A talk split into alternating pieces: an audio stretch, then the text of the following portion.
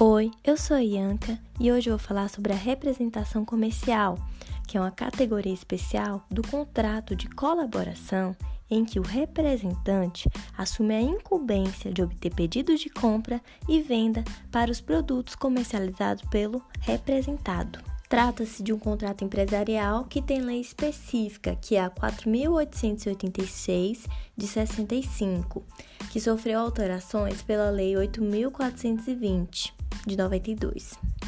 Também é disciplinado no Código Civil como contrato de agência, que é dos artigos 710 a 721. Vale ressaltar que alguns autores consideram a representação comercial e agência como a mesma figura contratual, já outros não. Essa modalidade consiste em uma representação comercial autônoma, que equivale em uma mediação para a realização de negócios mercantis. Mas essa representação comercial não se confunde com mandato, visto que o representante não tem poderes para concluir os negócios em nome do representado. Porém, é possível que a representação inclua a representação com poderes de mandato quanto a ter poderes atinentes ao mandato mercantil.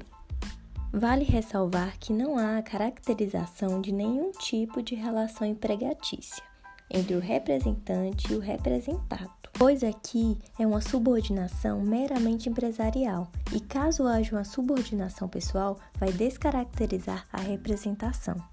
O artigo 27 da Lei 4.886 de 65 disserta sobre quesitos que devem constar obrigatoriamente na modalidade da representação comercial, tais como condições e requisitos gerais da representação, garantia ou não, parcial ou total, ou por certo prazo da exclusividade de zona ou setor de zona, prazo certo ou indeterminado da representação e dentre outros. Em relação aos prazos, o representante vai enviar as propostas para o representado, que deve informar se aceita ou não.